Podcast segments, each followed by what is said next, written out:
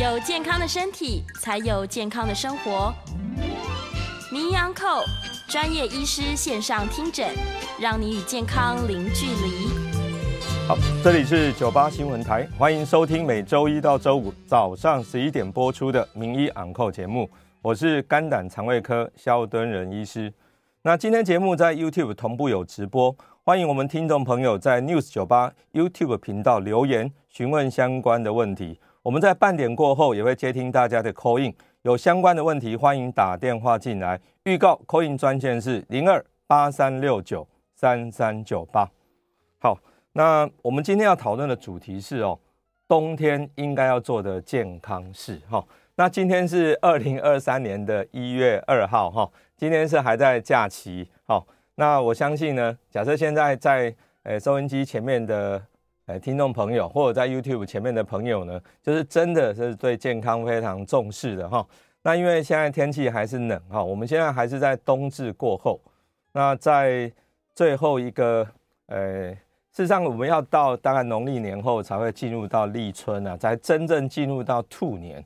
那目前呢，还是在。最后哈，这一段时间是最冷的时候，那所以说冬天应该做的健康事是什么哈？我我讲两件事情，一个是预防脑中风。我们在两个礼拜前就在节目中跟大家谈到的，因为其实现在真的是脑中风最容易发生的时候，或者是心脏病，也就是所谓的心血管疾病。但是呢，它的前面的控制就是年节的好控制体重。非常的重要。那我们今天会分这两段呢，来跟大家做一下报告。那中间也会穿插一个，因为最近呢胃不舒服的人，已经在开春之前哦，已经开始冒出来，蛮多的哈。所以我们会用三个事情呢，来跟大家做一下报告。好，做一下报告。好，那第一件事情我们就讲啊，我们就延续我们在两个礼拜前讲的哈。那个三高控制跟心血管疾病的的关联哦，那因为在上上礼拜我刚下节目回去的当天晚上，我就碰到一个病人，这是一个六十三岁的哦，他有糖尿病、有高血脂、有高血压，他确实就是三高的病人。那他是一个科技公司的算高管哈，那他退休以后呢，他就非常的努力，他想说哈，他心里是这样想，因为退休马上就。什么事都不做的话，哈，很容易老，所以他很辛苦，一个礼拜五天要从桃园开车啊到台北来当另外一家科技公司的顾问，那蛮辛苦的。结果他那一天晚上来看诊，他就讲，他说：“萧医师，我上个礼拜去住院了，我吓了一跳，哈，发生什么事情？”他说：“我脑中风了。”哦，他还好好的来到我的面前跟我讲，说我脑中风了。他讲描述的非常的清楚。他说他的右手没力，他的右手没力，可是呢，讲话讲不清楚。还好送到医院的时候他已经恢复了。啊，当然医生还是虽然恢复了，可是还把他留下来。那他也秀得非常的清楚，一张图给我看，就是他的脑血管。他发觉呢，他右手没力，原来是他左侧的大脑大概有一些血管，他的血流量确实是下降。血流量下降，好，那电脑断层哈，核磁共振看起来还蛮清楚的。那最后医院的诊断是一过性脑中风，哦，那英文讲叫 TIA 哦，Transient Ischemia Attack 哦，那一过性脑中风就是它短暂的时间脑部缺血，所以它引起他的左半边没力。那左半边没力，他当然非常的紧张哈，好，那讲话还讲不清楚，太太立刻一一九就 call 就赶快去了。好，那住院的期间哈，医师大概就是把那个影像跟他说得很清楚，然后会打一些点滴，水分多一些，让他的脑部灌流好一点。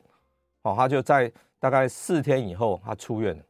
好，那他来到我门诊，好，他才跟我讲说他发生这样的事情。我说哇，这刚好呼应到了，我就是一直在讲的，冬天就是非常容易脑中风。好。那这个，所以，我我们有时候我们在大家在闲聊的时候啊，这个叫做小中风哦。可是我这边大概跟大家说明一下，这个小中风在一般哈，我们这个叫做一过性脑中风。真正的小中风，一般讲是它确实有一条很小的血管塞住了。那塞住了以后，它引起的一些就是身体的不舒服呢，不会引起你太大的不方便。那我们就叫小中风。其实它这个。他这种是本来塞住，后来又全部就通了，叫做一过性脑中风。那我觉得不管是小中风或一过性脑中风，哈，这边哈这一张右下角，假设 YouTube 上的朋友可以看得到哈，这一张在报纸上面的评论，他讲小中小中风是上帝给的警告。哦，那人家都已经给你警告了，你再不小心，那你当然就可能会发生后面的问题。我们会待会会用一个呃影帝的故事来跟大家做一下说明哈。哦，所以说十二月十九号才讲了三高跟心血管疾病的关系，结果立刻哈就一个病人现身在眼前，然后给你做例子哈。所以我说三高好好控制，就是做好血管的水土保持，哦，这样才不会发生遗憾的事情。哦，那我当然，我这边先跟大家提醒，真正中风发生的时候，要记得哈，一个 fast 就是 F A S T，很快的意思。这个 fast 代表四件事情，你要判定说这个人有没有可能中风，你先看看他的脸，两边是不是不对称，因为中风以后脸部的这些肌肉可能是非常的不对称的，所以脸部的表情。第二个，请他手举起来，只要手举起来呢，两边不一样高。那就表示他们可能某一边的肌肉没力。那么第三个呢，就请他讲一句话，跟他对话。他只要对答不清楚，那这三个就是可以，我们可以判定说他可能脑血管发生了问题。那同时要请你最后一个 F A S T 的这个 T，请你记录下发生的时间。好，立刻觉得是赶快打电话一一九，哦，赶快把救护车，哦。把这些我们救护的同仁叫来，赶快送到就近的医院。那他们会很清楚知道哪一些医院有能力在判定是脑中风，因为在两三个小时之内赶快打通血管的药药剂的话，有机会把这个塞住的血管把它弄通了。哦，我们上一次有提到说，脑中风里面哦，四分之三是阻塞型的，只有四分之一是属于出血型的。那出血型的当然就要紧急开刀。哦，阿脚是梗塞型的，哦，梗塞型的可能就是我们用这种，诶，打打通这个血管的药就可以了。好，那我们就接下来提一个哦，实际上我昨天大概仔细读一下，因为前两天的前前两天的《民生报》的，诶，不是，诶，讲错了哈，是我们《联合报》啊，《联合报》哈，大概，呃，在其中的一个版里面，他就提到哈。提到说，二零二二年离开我们的许许多多的哦政商界的名人啊，结果其中有一个被提到了，就是我们的独臂刀王王玉，他在二零二二年哈，就是去年的四月五号过世，享享受八十岁。但是八十岁就是这样好好的走吗？没有的，他在二零一一年就第一次的小中风，他小中风之后呢？我记得还在 YouTube 上面有一些影片哦，我们有看到他会招待一些媒体朋友去他家做客哦，那个时候还可以侃侃而谈。但是到了二零一五年哦，那讲他从泰国要回台湾要登机的时候，就忽然间大中风，当场大概就昏迷。那在泰国呢，接受了两次开刀，那后面这一次应该就是一个出血性的脑中风。好，我们想想看哦，他从二零一一年。他那一次小中风，我说小中风是上帝给的警告。到二零一五年，这当中有四年的时间。那四年以后，他发生这个问题，一直到过世，整整过了七年。那这七年呢，据说都是在荣总度过的哦。当然是他的女儿哈，大概在媒体上有讲出这些讯息。那从中风以后哦，我特别要提，假设中风立刻就走掉，那我想也算有福报。也就是说，你没有让自己受很多的痛苦，但是呢，假设你中风以后救了回来，可是变成植物人，或者说反而意识不清，生活作息哦，洗我我们要洗澡、穿衣服、吃饭都要别人服侍，那这样一个失能的状况，我说是折磨自己，哦，也折磨家人，哦，那这个就是非常非常的辛苦了，非常非常的辛苦哈，好。所以千万不要这样子哈。那哪一些是中风跟心肌梗塞的危险因子哈？我我想我们再说一次，好，再说一次，在十二十二月十九号哈，就是两个礼拜前，我们大概说了，我说没有办法改变的是年龄，好，还有你的性别，男性比较容易，还有家族史，还有种族，还有低温。那我今天特别再提一下哈，这个是这份是十二月份的，也是联合报的报纸。他提到一个哈温差大，事实上在冬天哦，在这种季节里面，好像这两天大概都在都在十几度、二十度，可是，在前两周那个时候低温可以到十度以下，哦，所以温差是相当大的，温差是相当大的。那我们台大的云林分院的一个呃。神经科的医师，他就特别哦，脑中风的主任然后肖佑仁哈，刚刚查起第一然后肖佑仁医师他就提醒哈，他说温差大容易中风哦，所以要小心然后事实上现在就是在这样的季节里面，那温差比较大又常常低温，本来就要非常的小心哦。那什么是可以改变的？可以改变的就是血压、血糖、血脂哦。那你要平常要有活动嘛哈，那体重不要过重哦，那烟不要哈，酒。要喝也是一点点浅尝就好了哈，压力太大容易，像我刚刚讲的那个六十三岁，我们这个科技的科技的这种高管呢，他就是真的压力大了哈，上了年纪又每天哈这个台北桃园这样通车往返，压力是大了一点哈，那熬夜也容易哦，假设本身有心脏病啊，颈动脉狭窄也比较容易。好，那讲到这个三高哈，因为我们再回到讲这三高，因为三高的问题本来就很大，好那。我前两天因为跨年啊，跟一位呃同学的呃同学的夫妻，我们就四个人聚餐，就才知道说他夫人开始也吃血压药了。可是呢，他一问就说：“哎，我现在吃了药以后，血压都很好啊，我胆固醇也都很好啊，难道我现在哦就还要一辈子吃药吗？”哦，我才说哦，原来大家真的都这样想的啊，因为我吃了血压药，血压就正常嘛。我吃了胆固醇药，胆固醇就正常，那我是不是就可以把药停掉呢？我很清楚告诉他，不行哦，我就赶快把那十二月十九号我们在 News 酒吧的哦那个三高跟脑中风的那个那个 YouTube 的连接就连接给他，说麻烦你回去看一下，我讲得很清楚哈。你治疗正常的是因为用药正常的，你一停又高起来了。哦，假设你一直血压药有时候吃有时候不吃，你血压就一下高一下正常，一下高一下正常。那我想那种不稳定的状态，对于我们的身体真的是不好的，好，所以请注意哈，请注意。好，那接下来再讲哈，我们年节饮食之前哈，因为各位还记得哈，我刚刚在讲说这个三高跟脑中风，那事实上更前面有一个体重控制嘛，因为你只要体重控制好，你就不会得到三高，好啊，没有三高你就比较不容易脑中风，所以我们最后一节呢，我们会提到这个就是。呃，我们年节应该要怎么吃？不过在讲之前，我先插播一个，就是西瓜味哦，因为最近奇怪，这种病人忽然间增加了哈。那这是一个七十七岁的的的妈妈哦，她从台北哈到桃园来看诊，她说她已经看好多个医师，可是呢吃药都没有好。那她很特别是上腹部不舒服，她吃完饭以后比较比较难难过一点哈。那给了很好的药，PPI 跟自律神经的调节剂，一般我们对胃食道逆流大概给这样的药，结果呢？她都没有比较好，那这个时候只好做胃镜呢。一做，好，我们家 YouTube 的朋友就看得很清楚，哇，三条线，这胃里面三条很清楚的线，啊，这个就是西瓜胃的一个现象。那我们大概这个时候就很清楚啦。我说，哎，你是西瓜胃，他怎么马上问我哈，我为什么会得西瓜胃？到底发生什么事情？我说就是胃痉挛呐，整个胃缩在一起，好，那问我怎么处理？好。在讲这个前，我还再说一下，我们大概在去年的四月曾经提过西瓜胃。哦，我说这个西瓜胃最早在一九五三年哦被 Rider 哦这个学者爆出来，哦大概老年女性的胃出血。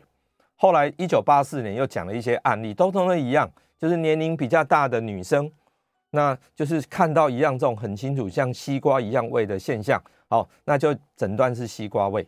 哦，那在在前两年呢，在大陆的杭州。有一位六十八岁的女性也一样哦，都是比较高年的女性病人哈。她因为疲倦、解黑便、头晕两年哦，那最后胃镜出现就是一个西瓜胃，那血红素掉到只有四点九啊，内科治疗无效，最后开刀切除哈，把胃切了三分之二才解决问题哦。所以西瓜胃确实是一个大问题，那是什么原因呢？事实上是蠕动不太正常，哦，蠕动不正常，好。那我们要知道说蠕动哦，因为肠胃蠕动应该由上而下，这样让食物能够在里面移动。可是当痉挛的时候，就是上下一起都收缩，一起都收缩，这个就我们常常讲的旧筋，就是像脚抽筋一样。这个一抽筋，那我们整个胃就就会像就是痉挛了哈，痉挛了。那什么原因造成呢？就是我我讲几个，就是一个比较紧张，哦，最近压力比较大。第三个是气候在变化，哦，因为现在哦，大概十二月以后气候开始变化蛮大的，温度又低，所以怎么处理呢？我们除了给 PPI 哈，就是质子胖普阻断剂之外，给一个自律神经的调节剂，最后一个很重要，就是因为是痉挛嘛，所以常常需要用到解痉挛的药。有时候我们在有经验，只要真的肚子痛到医院的急诊去，急诊室医师看到你的状况，大概就会给你打一针，打的那一针事实上就是解痙攣药。哦，解痙攣药打了以后缓解，当然就解决了。好。那这个西瓜胃呢，是我在讲这个冬天要做的健康事哈，前后两趴中间哈，大概跟大家做提醒哈，因为假如胃不舒服，你可能要想说你自己有没有可能是这样的问题，我特别是常常吃完饭以后胃就胀在那边。好，那我们后面这一段大概七分钟的时间，我们好好来提一下，冬天正是减肥好时节。其实这个概念就是预防胜于治疗了。好啊，因为我要提出了这个研究哈。呃，这个研究是在二零零四年哦，大概由荷兰学者他所发表的。他总共观察二十岁到六十岁，总共一万八千名，好，等于是荷兰的劳工。他观察一九九三到九七四年的时间，那特别是他在春夏秋冬四季，大概都会各量一次体重跟腰围，所以每一个人都量了十六次。那结果就是怎样呢？腰围哦，比 BMI 被季节影响的更大。那腰围什么时候会最最大呢？就是冬末春初的时候，就是这样。冬天呢，就是整个在上升的时间。好，我们我们看一下这个图，也就是我们每一年它会体重上升，就是冬天，也就是现在啊，体重会一直上升，上升到什么时候呢？上升到开春。开春的时候开始衣服慢慢不要穿那么多了，忽然发觉哇，我变胖了，那就想说还要减肥一下。夏天的时候就会下降一波。那降到什么时候呢？降到秋天的末，然后冬天来又开始往上升，所以我们就是一升一降，一升一降。在这个过程当中，我们很重要的重点就是上升趋势线。今年的高点会比去去年的高点高，那今年的低点也比也比去年的低点高，结果呢，体重就慢慢慢慢的往哦缓步向上。那这个事实上。也就是要告诉大家，其实就是一句话：每一年要体重上升的时候，就是现在。那特别是过年的那两个礼拜。所以我上次就说，我们在今天呢，会跟大家来说明一下，我们到底在年节的时候，我们体重控制要怎么办？好，那要知道怎么办之前，我们总要知道嘛，为什么这个时候非常容易体重上升呢？它有两个效应，一个是气候的效应，温度低，我们人体就会想要多吃。好，这人体想要多吃一点食物，哈，储存能量好过冬嘛。所有的动物都是一样的反应。好，那第二个呢是年节效应，我们人类要多一个年节效应。各位想想看，我们才刚跨年，现在 Christmas 完跨年，跨年完现在这两个礼拜都是尾牙，尾牙以后总要回家要过年嘛，哈，过年完还没结束，还有春酒，哦，最后还还有一个元宵，哦，大概还有一个多月的时间才会结束。那我想这个 这个就是。非常的节庆多，这么这么多的吃吃喝喝的节日，当然会胖。所以特别是年节，我们今年从放了十天，这十天怎么办呢？我跟先沟通一个概念，我们现代人每天其实上都吃得很丰盛啊，天天都在过年，所以过年的时候真的不要再吃太多了，均衡就好。那过年的时候也以家人聚集嘛，哈，联络感情为重了哈，过度饮食真的不太好。那过个年假哈。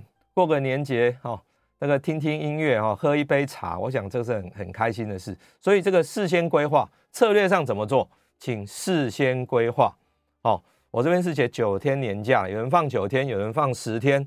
这个年假，请你完全安排，安排什么？饮食、运动跟活动。哦，虽然计划永远赶不上变化，可是你假设没有做计划，大概最后只能随波逐流。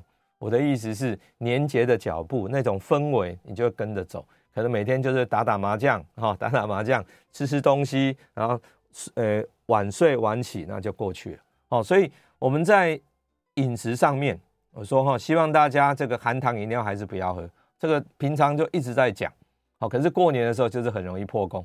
我看减肥门诊看了二十几年，每一年只要碰到冬天，他来参加减肥班的，我们说哇，这个就是史上最难的任务哈。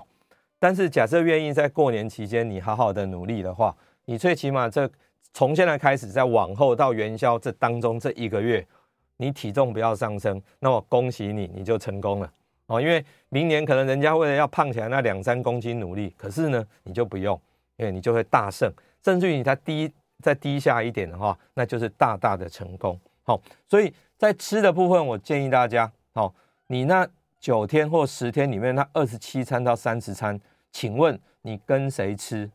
你在哪里吃？你要吃什么？你要吃多少？事实上，你都可以先规划，因为规划好以后，你就可以先采买，好，甚至要吃什么，你自己都心里有数，这样就比较容易了。好，那在活动的部分呢，请你多多一点动态的啦。静态的少一点，好。那年前当然打扫环境啊，整理住家，好。那过年以后呢，就是多安排出外踏青访友，好。那打牌跟电视就少一点了哈，少一点了，正常作息就好。那运动的部分倒是就是一句话，健身房大概那个时候也都休假，我只提醒大家一句话，就是一天一万步，健康有保固。就算过年期间，也期勉自己尽量做到。否则，最起码你在看电视或者看 YouTube 的时候呢，你可以站起来跳一跳，哦，这样可能会更好一些。所以，我们最后大概还是提到哈，预防重于治疗了，哦，预防重于治疗。我们希望呢，大家能够在过年就是把体重控制好，不要变肥胖。哦，那假设你已经不小心你有肥胖，你有三高的问题，就请你把血压、血糖、血脂控制好，不要那个药一定要按时间吃。你不按时间吃，就是很容易产生心血管疾病。好，我想因果关系我们一定要弄清楚哈。好，我们菩萨怕因，众生怕果。哦，我们一定呢要这个有因的时候就处理好，千万不要发生了果才来跟医生说我们到底要怎么办。好，这个因果关系大家一定要清楚。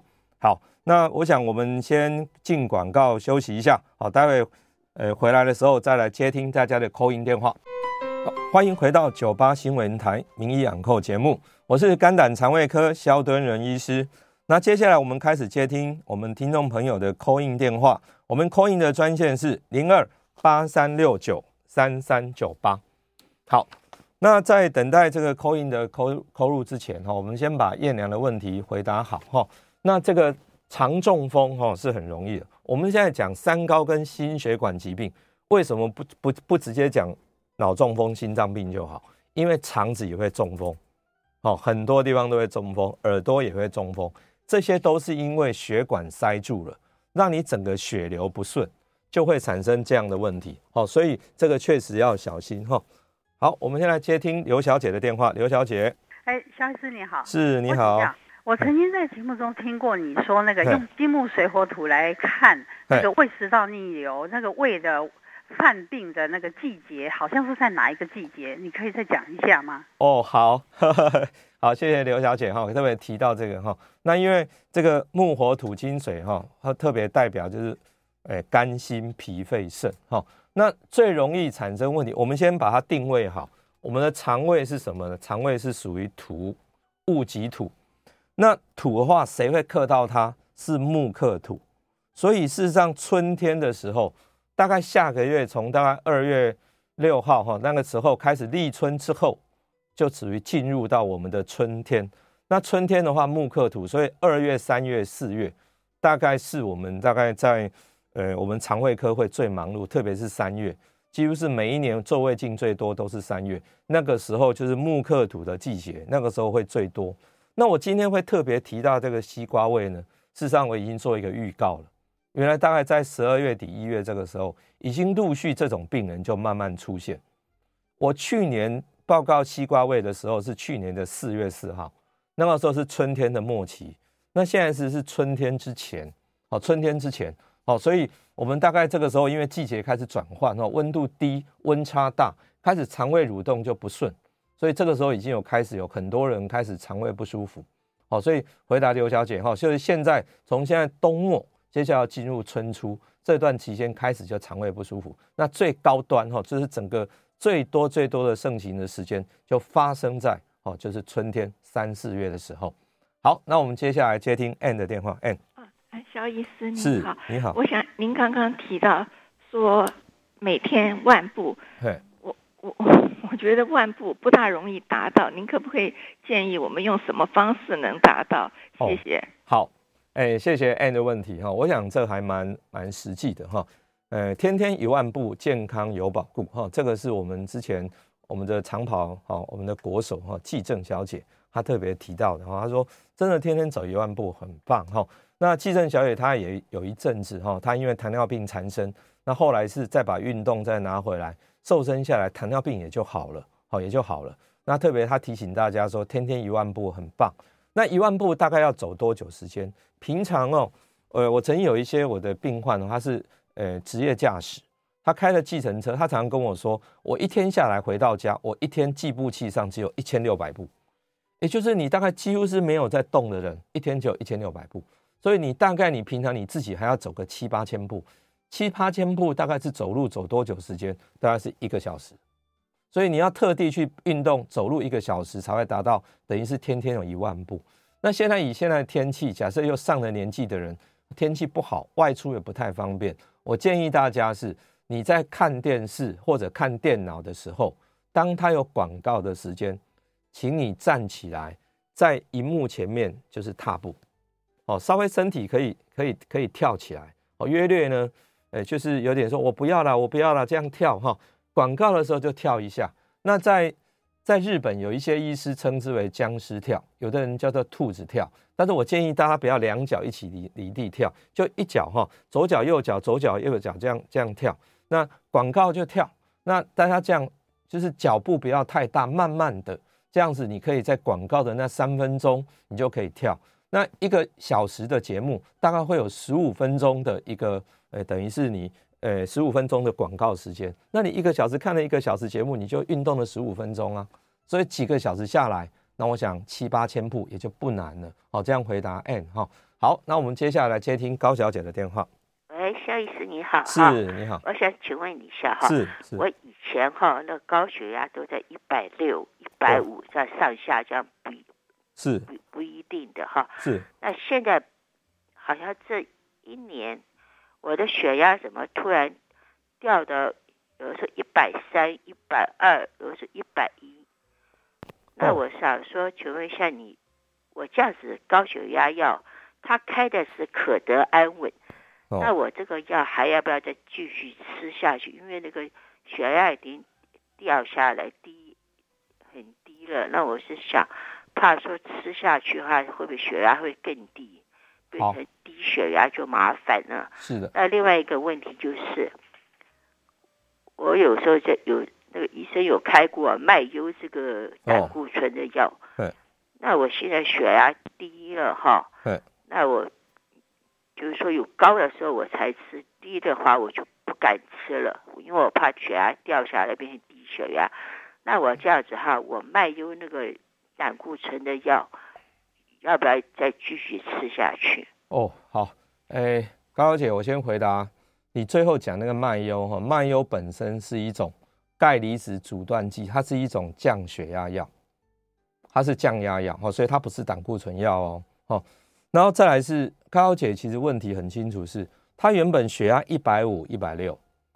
当医师开给他血压药以后，血压降到一百三、一百四，哎，达标了，非常好，就小于一百四了。其实高小姐的问题跟我那个小学同学的太太一样，她血压血脂高，那医师开药给她，现在血压也降到一百三、一百四，胆固醇也很正常。她的问题就是，那我还要继续吃下去吗？告诉高小姐，其实是要的，因为你现在血压比较好，是因为你在吃药。当你把药停掉。你的血压又会回到原点，又回到一百五、一百六，那不是把自己暴露在危险当中吗？哦，所以千万不要私自停药。我给大家的建议是，你真的要停药的话，请你要去跟你的医师商量，你现在合适吗？哦，因为我讲说血压的控制，就是不管在任何时间，你血压收缩压都不要超过一百四，舒张压都不要高于九十，这样才算达标哦。哦，所以不要自己停药，一定要跟你的医师商量，这样才才可以。好、哦，那这大家都会有这种疑虑的。我有时候会跟病人说，我们来做个实验。哦，特别是胆固醇的药。哦，胆固醇的药，我我我上我记得十一月十九号，我特别讲，我说胆固醇药好像血脂高不会对你怎样，可是你血脂降下来，就是在做血管的水土保持。你这个时候没症状的不做水土保持，一旦发生土石流。那就麻烦了，那就是真的是脑中风、心脏病了哈，所以一定要按时间的吃。那我请病人做实验是这样，他一样的问题说我要不要停药？我说好，我们来停看看，停个一个月、两个月再抽血，大概没有一个例外，全部都在高起来。有些人还故意会去吃红曲啊什么，我说那红曲不是一样吗？事实上红曲里面有很多的哦药理成分哈，虽然它也是它是一个复方的，它不是那么单一的成分。可是里面就是有蛋有降胆固醇相关的，等于是生药。那一样，你吃这个红曲，有吃的时候会降，不吃不好意思，一样会高起来。所以大概当中还有一个差别，当然吃红曲它属于健康食品，那我们健保署是不给付的。可是这个胆固醇的药，我们很知道，吃了很的醇哈，它就是单一的一个化合物。那你吃这个药就可以让你肝脏制造胆固醇降低下来。大概降低个百分之三十不是问题。那降下来的时候呢，那你当然你的你的这个呃数值哈，特别是低密度胆固醇，坏的胆固醇就降下来，坏的胆固醇降下来，那你的血管就可能会比较通畅一点。好，所以我的病人经过我测试以后，因为他一停药，过两个月抽就高起来，他最后就会乖乖听话。那乖乖听话，也就是达到一种稳定状况以后，事实上医师就会开给你所谓的连续处方签。哦，我们用药物开连续处方签，就等于是你三个月哈，你第二个月、第三个月拿药就可以离开了。那三个月后或者半年就再抽一次血，大概都可以达标。那这样子，你的心血管的疾病的预防就会成功嘛？哦，所以不是说控制的比较好就把药停掉，哦，这个是不行的哦，是非常重要哈。好，所以呃，无论怎么样，我还是在强调这个哈，预防胜于治疗哦。千万不要认为现在没问题就不吃药。我刚刚讲的是胆固醇，那血压呢也是一样。哦，血压常常就是吃就降，好像刚刚这个高小姐这个吃了药血压降，那好高兴，很棒哦，一百三哦，每次都一百三。那你自己有的人就开始减药了，我自己减成半颗，有时候今天忘记我就不要吃。哦，那回去的时候，我我每次都问病人说啊，你药还剩多少？他说：“嗯，我大概有一个礼拜存量。嗯，我说：那你三天捕鱼两天晒网，怎么会有存药？我药都算得好好的，一天就是这么多。哎，他说有的时候就睡得比较晚啊，那个药就没吃。我跟各位报告哈，你假设有一天睡得比较晚，哦，还在中午十二点之前，你就把药吃一下吧。哦，因为你不吃，你的下午可能血压就高起来。哦，那这些都可以自己做一下实验。啊，血糖更是这样。血糖的话，你血血压可以自己有血压计。可是血脂跟血糖比较麻烦，那各位听众朋友，有多少人已经都没有在好久好久没有抽血检查了？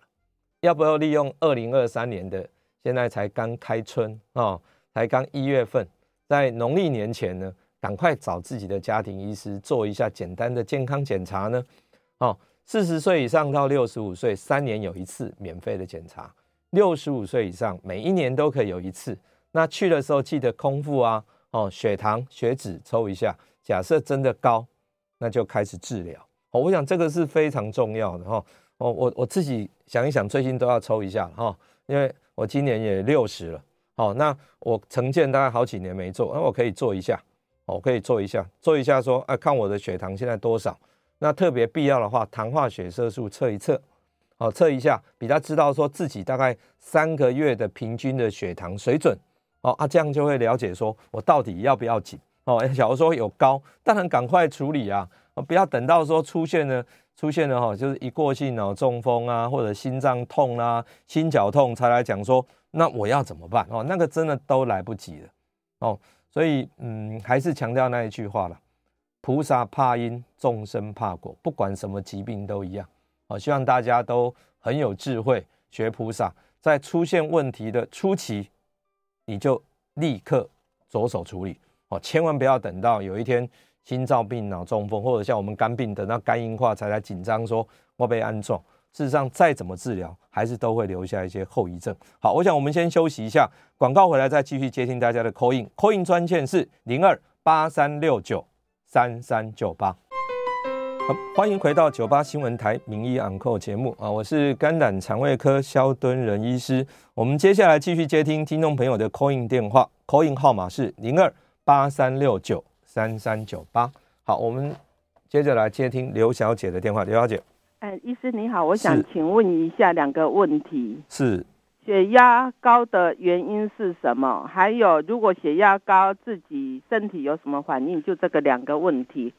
好、欸，那我在收收音机旁边听。好的，好，两个问题，谢谢。好好，刘小姐的问题很根本哈，我为什么会得到高血压？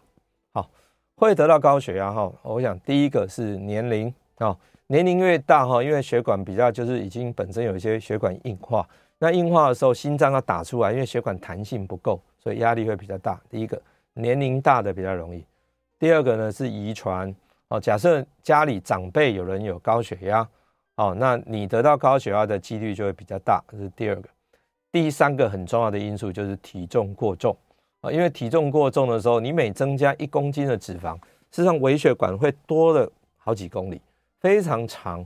那么因为心脏要把这个血啊要打到非常细微的组织去，它就要比较大的压力，所以体重重也是血压高的危险因子之一哈。所以三个：年龄、遗传跟体重。哦，好，那血压高会有什么症状？跟刘小姐报告是，大部分的人事实上都没有什么症状。哦，你最多觉得脖子紧紧的，可是有些人到了两百，你问他你有什么不舒服？哎，没有哎，哦，没有哎，所以才他所以很多医师才说，血压高，高血压是一种沉默的杀手。哦，等到你发觉你心脏病的时候，已经来不及了。哦，我们现在在治疗高血压，都是在预防脑部哦。预防脑中风，预防心脏病，预防肾脏坏掉。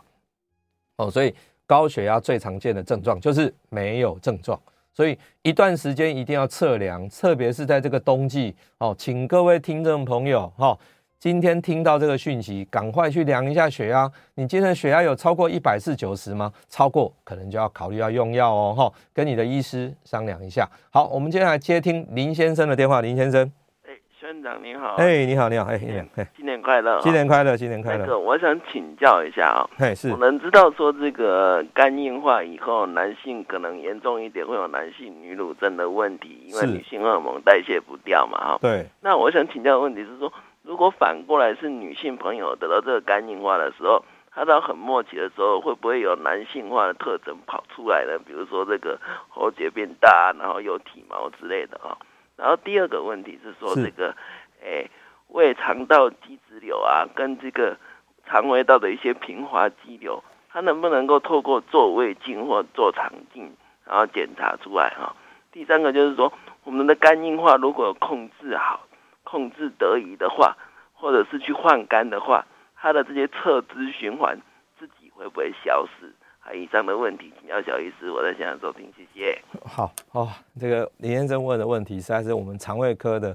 呃，非常的专业的问题了哈。他问到一个是说，假设你病人肝硬化，那男生肝硬化久了，因为女性的荷尔蒙代谢不掉，那当然就非常容易产生这个男性女乳症。好，那女生会不会因为肝硬化就产生男性的一些特征出来呢？而是不会的啊，因为她的女性荷尔蒙还是在嘛哈，而她的男性荷尔蒙并没有增加，啊，并没有增加。但是女生啊，其实我们到肝硬化末期，就是会产生一些，比如说蜘蛛痣，哦，那真的是很困扰，哦，就在前胸很多地方都会长了一颗一颗，那个那个蜘蛛痣就压下去，它因为是血管，所以压下去的时候就哎白掉了，一放掉，哦，血又跑出来，哦，那手掌呢会红红的，那肚子可能会有腹水，那脚很容易会水肿，哦，就不小心一碰到就淤青，啊，这个都是肝硬化的现象。哦，那等到那样真的就来不及了哈，那个真的很麻烦哈。那肝硬化的病因就是 B 肝、C 肝、脂肪肝啊，特别还有喝酒。特别提醒大家，现在脂肪肝越来越重要，因为现在脂肪肝所造成的肝硬化，说实在越来越多哦。本来前几年都只有 B、C 肝，哦，这五年来我们发觉说，在门诊当中，因为脂肪肝而造成的肝硬化逐渐增加。好，所以请大家也体重控制好，酒真的要适量少喝一点。好，那叶娘问的第二个问题就是这个 GIST 哈，GIST 是这个肠胃的肌脂瘤，好，或者是我们平滑肌瘤。那有的是，有的是阳良性，有的是有的是坏的东西哈。那内视镜可不可以做到呢？可以的，我们用内视镜超音波，内视镜超音波下去看呢、大概就会看到看到这个，诶、我们大概这个肿瘤肿起来它是肿在第几层？因为我们在胃镜里面看只看到表面诶，没有看到深层的东西。看深层的东西必须要用内视镜超音波。那看清楚之后，我们也可以从这边来做一个切片。那切片完就会很清楚知道说它是什么样的性质，然后再根据那个性质来做处理。那例如说最常见的平滑肌瘤，通常都不用处理。从我们肌肉，我们整个胃壁有五层，第三层长出来肌肉，呃，平滑肌瘤，那大概就是追踪就可以了。那假如是这个基质瘤啊，GIST，那当然就可能需要开刀处理了。好，那第三个问题说肝硬化以后，假设换肝，是不是这个侧支循环就会比较好？好。整个肝硬化为什么会造成侧支循诶循环变成说很多的这个静脉曲张等等，就是因为肝脏硬了以后，它血管血流进不去，我们整个肠道的血流都要通过门静脉，然后进入到肝脏。那这个压力很大，过不去的时候，哇，它就跑到上面呢、胃的静脉曲张、食道静脉曲张，甚至脾也肿起来。那假设你可以把肝处理掉，当然就比较好哦，当然就会比较好。可是，嗯。真的说，等到肝硬化要换肝，哇，那是大事了了哈。好，我们希望就是在早期就赶快把这个把它处理好啊，可能会比较理想。好，那我想我们今天哦，我们今天讨论这个问题哦，好，诶，我们接下来还有一位王小姐，好，我们接听王小姐的电话。呃，喂，你好，是，我想请问一下，呃，我们的肝脏会产生胆固醇，请问我们肝脏会产生坏的胆固醇吗？为为什么它会产生坏的胆固醇？是因为我们身体有什么状况吗？好的。好，诶，谢谢王小姐的问题哈。那我想这个问题可能很多人，我我在节目上讲过很多很多次哈。那我再好好的说一次，胆固醇事实上是一个人体非常需要的营养素。我们制造我们身体的很多荷尔蒙啊，甚至我们的细胞膜都需要胆固醇的参与啊。所以那但是呢，我都需要胆固醇的参与，但是我们食物里面不是每一种食物都有胆固醇。例如说，只有荤食有胆固醇。素食是没有胆固醇，那吃素的人怎么办？好，吃素人怎么办？所以人体必须要去想办法，他自己可以制造胆固醇。所以在这么多年几百万年演化，我们的肝脏就是变成人体很重要的化学工厂，它是会制造胆固醇的。好，那所以它制造胆固醇哦，胆固醇就是胆固醇，它是一个很单一的化合物。那所谓好的跟坏的胆固醇，其实是在运送胆固醇的脂蛋白。好，或者是它运送它的脂蛋白 （lipoprotein）。